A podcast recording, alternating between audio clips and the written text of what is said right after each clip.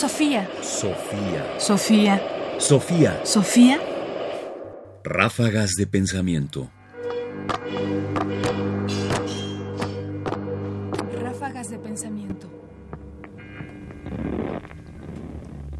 Las ciudades de los vivos y de los muertos.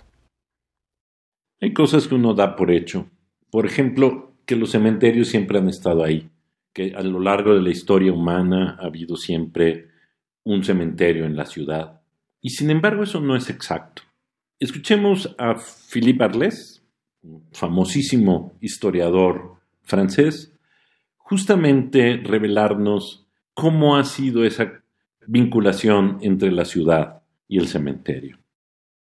A finales del siglo XVIII nace una nueva representación de la sociedad que se desarrollará en el siglo XIX y que hallará expresión en el positivismo de Auguste Comte, formas sabias del nacionalismo. Se piensa e incluso se siente que la sociedad está compuesta a un tiempo por los muertos y por los vivos, y que los muertos son tan significativos como los vivos o más que el reverso. Su imagen intemporal, porque los muertos han superado el momento del cambio, y sus monumentos, son los signos visibles de la perenidad de la ciudad. De este modo, el cementerio ha vuelto a ocupar en las ciudades el lugar físico y moral a un tiempo que había perdido al final de la Edad Media, pero que había tenido durante la antigüedad. ¿Qué sabríamos de las civilizaciones antiguas sin los objetos, las inscripciones y la iconografía que los arqueólogos han descubierto en las excavaciones de las tumbas?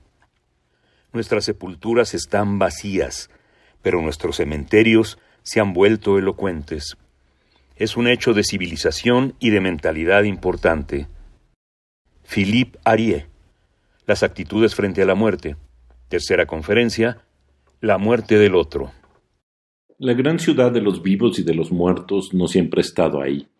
Ha habido, sobre todo durante la Edad Media, una pausa, por llamarlo de alguna manera. Y luego, de nuevo, un renacer de los cementerios, que hoy por supuesto cobran y tienen un lugar fundamental dentro de la ciudad. Ciudades que son al mismo tiempo ciudades de los vivos y de los muertos, de los que se han ido y de los que están aún aquí. Y que para Arles, por supuesto, tiene una importancia fundamental porque permite rescatar y revelar cuestiones básicas para la historia que está puesta ahí, en las lápidas, en los monumentos, en las celebraciones de los muertos en la ciudad de los vivos. En estos meses pandémicos, el paso de una ciudad a la otra es constante y el historiador encontrará después muchos rastros de aquello que hoy nos está ocurriendo. Sofía. Sofía. Sofía.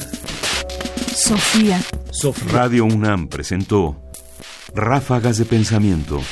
Más información en la página ernestopriani.com. Busca el podcast en www.radiopodcast.unam.mx diagonal podcast. Comentarios: Ernesto Priani Saizó.